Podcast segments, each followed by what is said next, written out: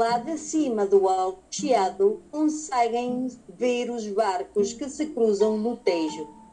São os cacilheiros que ligam as duas margens do rio. Vão para Cacilhas, vêm para Lisboa e fazem o transporte de pessoas e carros. Ali bem perto, a brasileira do Chiado convida a parar. Todos querem fazer companhia à estátua de Fernando Pessoa, sentado à mesa com uma pica na frente, como se fosse mais um cliente. Os gaiatos sentaram-se à sua volta e até no seu colo, mas rapidamente foram corridos dali. À medida que desciam a rua Garrett, ouviram o som de uma velha grafonola que tocava no parapeito de uma janela a música de uma marcha popular. Os gaiatos começaram a sonhar com o cheiro a sardinhas assadas e a manjericos.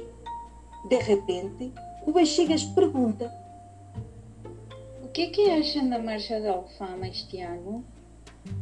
Eu gostei da moraria. Respondeu o Eusébio. Ai, deixem-se de conversas, já viram que tenho a barriga a dar horas. Ainda não comemos nada. Retorquiu Zé da Fisga. Vamos então comer qualquer coisa. Acrescenta o rabanete. É verdade. Lembre-se que a Tiana está a dever-nos um favor. Podíamos pedir-lhe uns pregos no pão. Diz o saltarico. Boa ideia. Afirma o rabino. Foi o que fizeram, pois daí a um instantinho o dia ia começar a escurecer. O Bexigas estava pensativo. Sentiu uma grande inveja das crianças que passeavam na rua com as suas mães. Como ele sentia falta da sua mãe. Como ele gostava de poder provar um daqueles gelados que os pequeninos levavam na mão. E como gostava de poder parar na Praça da Figueira para dar milho aos pombos. Mas não se podia queixar. Tinha os melhores amigos do mundo e riu-se quando viu a silhueta de Rabanete e Saltarico. O primeiro baixo e gordinho, o segundo alto e magro, mas pareciam o bucho e o estica.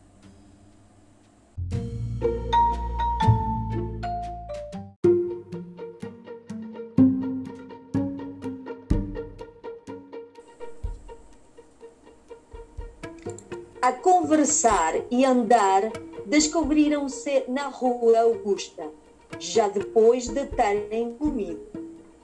Deram uma volta nessa rua porque gostavam de falar com os artistas que atuavam ali durante o dia e àquela hora estavam a desmontar o seu palco. Era uma rua larga que terminava no terreiro do Passo. O sonho de Bexigas era ser palhaço, atuar num grande circo e provocar muitas gargalhadas nas crianças. Era por isso que fazia tanta questão em ir dar uma volta naquela rua para falar com artistas. Os edifícios da Rua Augusta faziam-nos sentir pequenos bagos de milho, mas ao mesmo tempo orgulhosos de serem alfacinhas. Nas ruas ouvia-se o assobio do amolador, enquanto o sol se derretia nas águas perto da linha do horizonte. O Zé da Fisga sonhava em ser ator. Costumava ir quase todos os dias para a porta do Parque Mayer, cumprimentar os atores que por ali passavam.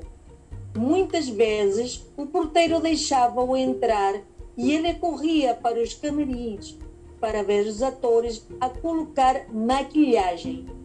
Desejavam-lhes boa sorte e ficava a vê-los representar. O rabino, ao passar pela Timaria, a vendedora de flores mais simpática e bonacheirona do Rocio, pedia sempre uma flor para levar à mãe. Era um rapaz ternurento, mas ao mesmo tempo aventureiro. O seu sonho era trepar o elevador de Santa Justa. Na calçada da Glória, apanharam boleia do elevador, mas uma vez agarrados às, grandes do, às grades do ascensor que subia aquela rua estreita e íngreme, era obrigatório irem ver o pôr do sol no Jardim São Pedro de Alcântara, onde o pai do Zé da Fisga estava sempre ao fim da tarde a jogar a malha. Entretanto, o Eusébio perguntou: Ei, e agora, malta, o que é que vamos fazer? Vamos até ali, ao jardim a matar a sede no chafariz. Responde o rabino. O sol já estava a desaparecer na linha do horizonte e já se sentia o cheiro a petiscos. Os varredores da rua começaram, começavam a aparecer com as suas fardas cor de laranja e a cidade enchia-se de, no, de um novo ambiente. Ao longe, as varinas levavam os cestos com o peixe que não tinham vindo durante o dia. As primeiras luzes acendiam-se gradualmente nas esquinas. O rabino diz: Amanhã temos que ir à estrela para o campeonato de Berlim e depois vamos fazer carrinhos de madeira.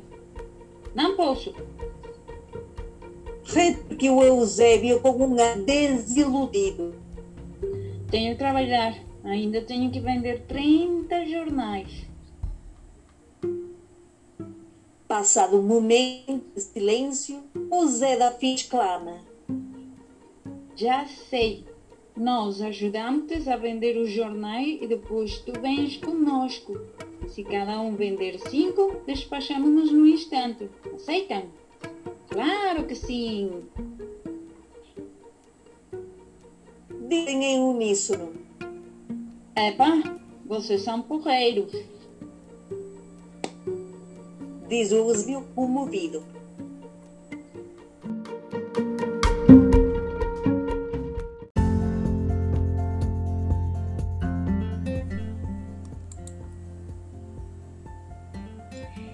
Eram felizes os gaiatos do bairro Alto. Sentiam uma alegria interior muito grande e a esperança de serem sempre crianças. Eram donos da tradição da rua, rapazes bafejados pela sorte de terem vida.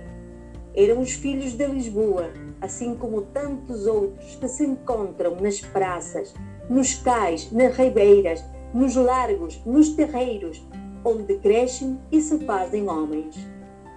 De repente, ouviu-se a voz rouca de Ravilho. Hum, olhem ali a lua. Está ainda hoje a iluminar a cidade. Diz o saltarico.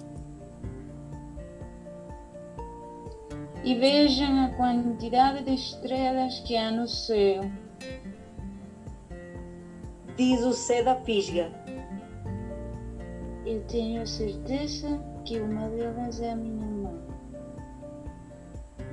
Afirma o Bexigas, com convicção e com os olhos cravados de saudade. Era a magia da noite.